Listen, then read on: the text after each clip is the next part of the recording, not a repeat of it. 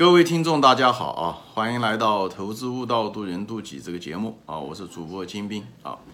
今天呢是美国的圣诞节的第二天啊，就是昨天是圣诞节啊啊！我就祝大家圣诞节快乐，新年快乐啊！嗯，圣诞节大家都知道哦，是在因为在西方的一个很重要的一个节日，因为那个是西方大多数都是基督教啊，无论是天主教也好，新教也好哈，呃，所以他们信仰耶稣，他们说圣诞就是耶稣出生的那一天啊。至于讲是不是耶稣出生的那一天都不好说啊，因为在历史上。啊，耶稣的很多的一些胜利啊、记载啊，其实也不是那么清楚啊。特别是在他十几岁到他三十岁之间这一段整个的嗯历史都没有啊，那更别说耶稣具体是哪一天生的，生日到底是哪一天啊？听听说考古证明耶稣实际上是九月份生的啊。啊，不管怎么样啊，就是说，嗯，我们这个就像咱们中国人庆祝这个。新年一样，我们有春节啊，西方就用这个作为一个节日吧，作为一个感恩啊，就是每年到了这时候，大家就想一想今年发生了些什么事情，以后呢，哎，嗯，家人住在一起，邻居也好，朋友也好，聚在一起来庆祝这个生日，哎，也在纪念着这一年的结束和下一年的开始啊，是这样。啊，因为疫情的原因，其实往年啊，照讲，呃，西方这个疫情。开始的就是这个，如果没有疫情的话，大家其实这个节日的时候啊，呃，圣诞节大家都会去教会啊，他去教会，呃，来唱一些赞美歌啊，以后呢感恩啊，对不对？这我们也是，其实也是个机会，感恩一年中啊，不仅仅是呃感恩生命嘛，感恩生命的创造，也感恩周围的无论是父母也好。亲人也好，朋友也好啊，等等，照顾我们的人啊，啊，有个这个机会来感恩。平时一年到头也挺忙的，那因为这个疫情的原因，其实美国就是，啊，有些地方开放，有些地方不开放啊，啊，所以我本人对这个圣诞节也过了，在美国也过了二十多个圣诞节，二十多年过去了啊，但是我印象中，印象最深的一个圣诞节是哪一年呢？其实是。二零零一年啊，我刚当初的时候刚刚买了房子。二零零一年买了房子以后，纽约的冬天也很冷，呃，以后每年的时候都会那个就是在外面装饰一些呃圣诞灯啊，家里面做一些圣诞树啊。对，那时候孩子也小，老大的时候才六岁，呃，老二才一岁多一点点，所以每年的时候就是在外面装点这个圣诞灯，很冷外面啊，嗯。呃我那种情景，虽然二十多年过去了，但是我还是二十年过去了，但是我心仍然历历在目啊。这个孩子小，呃，才六岁，以后我就呃在用爬这个梯子啊，在外面点缀这些圣诞灯啊，各种各样的花花绿绿的圣诞灯。那时候呢，啊，女儿呢也小，才六岁，她就帮我递这个圣诞灯啊。以后太太呢就是抱着这个。老二呢，就在后面看看我这圣诞灯装点的怎么样，就在这个，呃，就给我提供建议啊，是不是高一点啊，低一点啊，左一点，右一点啊，这灯配的怎么样啊？哎，那种，呃，那种历历在目啊。那时候是属于那种天快要，太阳刚刚落山以后，外面的，呃，已经开始黑了。这样子圣诞灯点起来的时候呢，大家有一比较强烈的一些印象啊，就是这样子的一个情况。以后我的时候就跟我家那个女儿就说了，我说，因为那时候就想让她知道，就是上大学嘛，她总觉得，因为孩子小，她其实她对这时间的概念不是那么强烈啊，她特别是一年对她来讲很长很长，所以我觉得时候就鼓励她，就希望能她上个好大学。我说你其实也长起来也会很快，等你上大学的时候，那年高考的那一年的时候啊，就是十二年，她那时候那年正好是要上一年级，还没开始上一年级啊。在 kindergarten 啊，嗯，就是学学前班吧，啊，我说再过十二年你就上大学了。我讲，也就是说每一年我们家都要装点这个外面装点这个圣诞灯，所以每一年的点一次圣诞灯，就是一年就算是过去了。所以我试图给他建立这个时间的概念啊，所以我说就很简单，虽然十二年看上去很长，也就是哎点这个十二次圣诞灯。你自己这个十二年就算是过去了啊，所以当时就是这样子的一个概念啊，他就是当时就记住了我跟他说的话，啊，现在都二十年过去了啊，他现在嗯，大学早就毕业了，工作都几年了啊。我这个老二比他小五岁，都大学都快毕业了啊，已经是三年级了。所以人生其实是过得很快的啊。所以当时现在老大都二十五岁了，如果再过二十年的话，他都四十五岁了，对吧？现在二十五岁有二十五岁的挑战，五岁的时候有五岁的挑战，二十五岁对吧？对职业的发展啊。啊，往哪里去啊？学什么啊？对对，前途很多人还是比较迷茫啊。该干从事什么？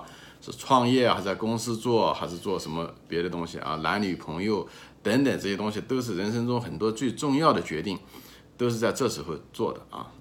那么再过二十年呢？对不对？那二十年的时候，那时候他都四十五岁了，那时候上有老下有小哈。那时候可能很多人都有中年危机，对不对？无论是在职业上的危机啊，对不对？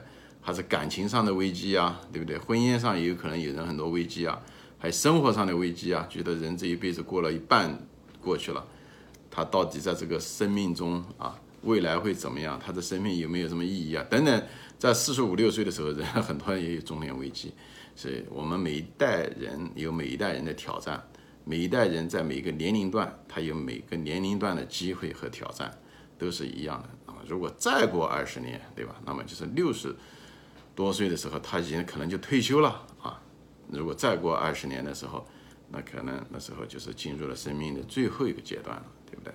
所以，当你回望这个人生的时候啊，有的人说我就希望长寿等等这些东西的，实实际上生命这对你的对我们真正每个具体的人对这个时间的感觉，其实是没有我们想象的那样子。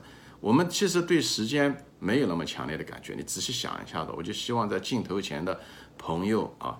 嗯，你仔细想一下子，你对时间是真的认为是，呃，日历上的一天，一年三百六十五天吗？一天二十四小时吗？你真能够感受到时间的流失吗？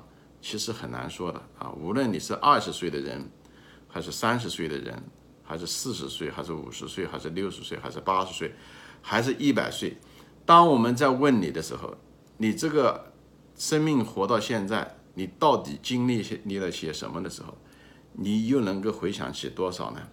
你能回想起每天曾经发生的事情吗？你肯定是回想不起来的。对你来讲，生命只是一些碎片和片段而已，把它拼凑成一些记忆的一些片段而已。而那些你能够说得出来、你能够讲得出来的东西，能够回忆出来的事，加起来很可能不超过一个月。这实际上就是生命的真正的意义。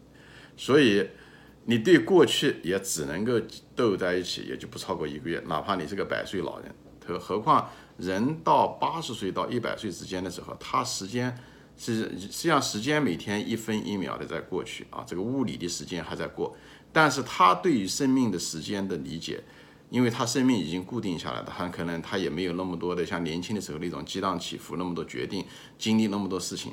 所以时间虽然是二十年，同样的二十年过去了，但是对他来讲几乎是静止的。很多人，我说很多人是这样，比方说在在养老院啊，对不对？一年每天过的时间其实是跟那一天是一样的，每天重复着同样的生命，哎，实际上是对生命的一种怎么说呢？我认为是一种浪费啊！我就特别是对年轻人更是如此，你不要每天过的是一样的生活。你如果是重复，你一定要是有意识的生活着重复。你说我要这样的重复，因为这种重复对我有意义，所以重要的事情去重复，但是那种生活上的琐碎的事情不要重复。比方说你喜欢玩手机啊，不要习惯的去玩手机去摸，或者说习惯性的上网，也不知道自己干什么，就是为了打发时间和无聊。这个实际上你就怎么说呢？你影响了你生命。你把你的生命的品质和质量就降低了。你如果是重复，但是你知道你是，对吧？比方你创业，或者是你比方说是想专门学好一个东西，那时候是需要一定的重复。这种重复是一种有意识的重复，是一种被计划的重复，而不是那种无意识的对生命的重复。比方有的人看电视，整天每天都看电视，他能做到做了五六个小时，那个都是无意识的一种重复，实际上是一种对生命的一种消耗。啊，很可惜就在这地方，就像一个嗯老人在。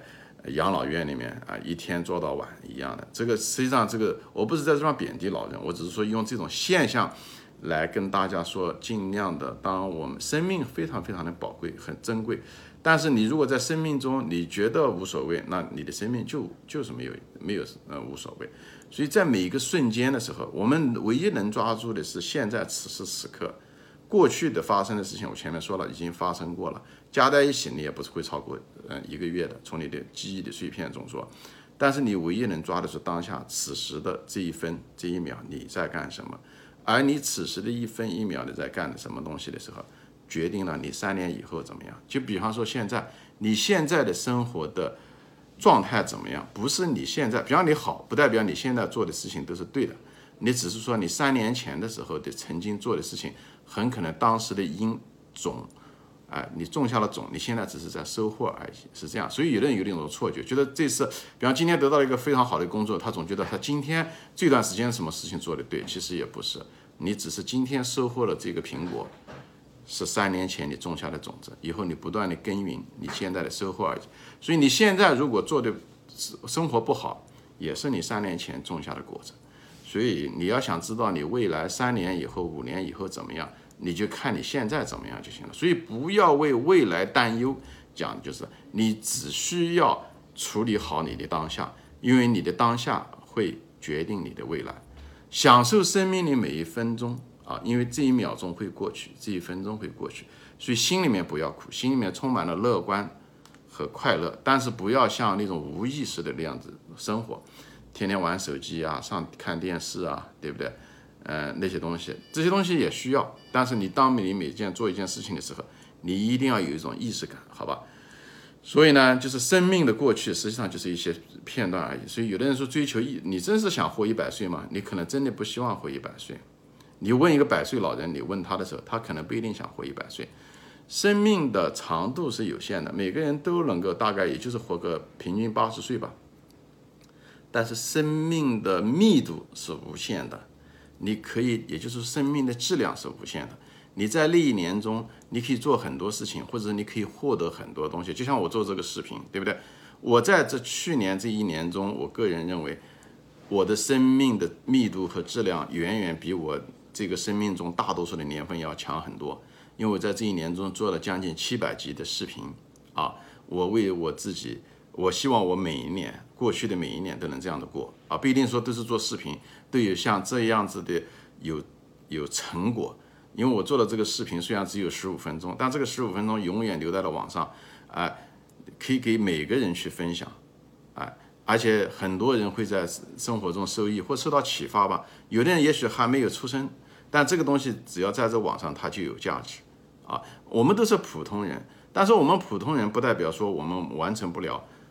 很多很有意义的事情，这就是我们生命绽放的原因，对不对？就像那个《哈利波特》的那个呃作者一样的，对不对？《哈利波特》那个作者，他当年的时候，对不对？他曾经就是一个好，他就是一个家庭主妇，而且是领失业救济金的一个家庭主妇。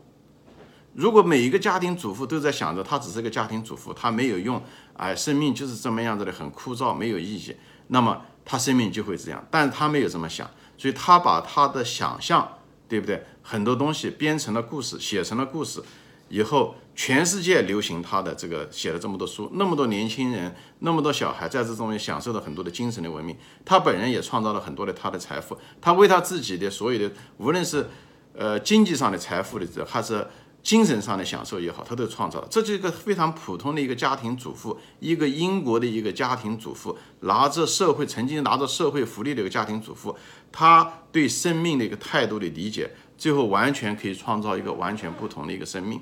我就是说这种事情，生命是属于每个人，我们在这一点上面是本身具足的，我们每个人都有，不管你是什么样的人，对吧？我相信大多数人都比那个。《Harry Potter》的那个作者，对不对？他后来，对不对？他的一个稿费都能拿到上亿，对不对？嗯，他也没有什么特殊的经历，对不对？他能够坐下来，静下心来，能写，把他一页纸一页，一行字一行字的写，按照他的理解，按照他的想象，他把它写出来。他不是说他有多好的天分和天才，其实每个人都能做到，不一定说是一定是写小说，但是我们每个人生命中都有那个能量，就像一个。就是装在车子里面油箱里面的汽油和油一样的，你如果不把它点燃，你这个车永远无法往前行走。所以你那个油一直可能都放在那，你只是不知道而已。所以你的生命不断的在简单的重复中度过了你的八十年，就像一个装满油的那个车，在那个地方上锈一样的。所以我们要学学会，每个人要相信自己，每个人都有充满了能量，我们只需要把它点亮，就像一个蜡烛一样的，我们要学会把它点亮，要相信自己，我们是充满了能量，你越点你越亮，好吧？就是就希望大家能够，就是点燃你生命的能量，让你这个车子可以走。让你经历着整整个的生活的旅途，这就是我们来到这个世界上的原因，好吧？普通人也是如此，所以我就希望镜头前的朋友啊，特别是感谢我们这个互联网时代有这么好的音频平台，对不对？无论是油管也好，喜马拉雅也好，你也可以拿这个，就像我这样子，每天可以坐在这记录下来你生命的时间啊，你的生命的感受经历，就像日记一样记下来，无论是留给自己、留给亲人，还是可以跟嗯这个世界上别的人分享。这就是我们生命的存在。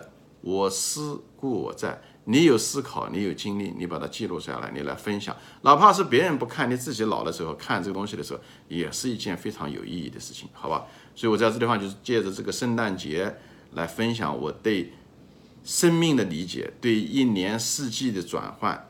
哎，我们每个人该去做一些什么事情？以后我们怎么样的处理当下？我们怎么样的看待未来？我们怎么样看待寿命？我们怎么样看待过去发生的事情？我们怎么样看待生命的长度和密度之间的一个哲学的本质？好吧，行，今天我就说到这里啊，谢谢大家收看，呃，欢迎转发，好，我们下次再见。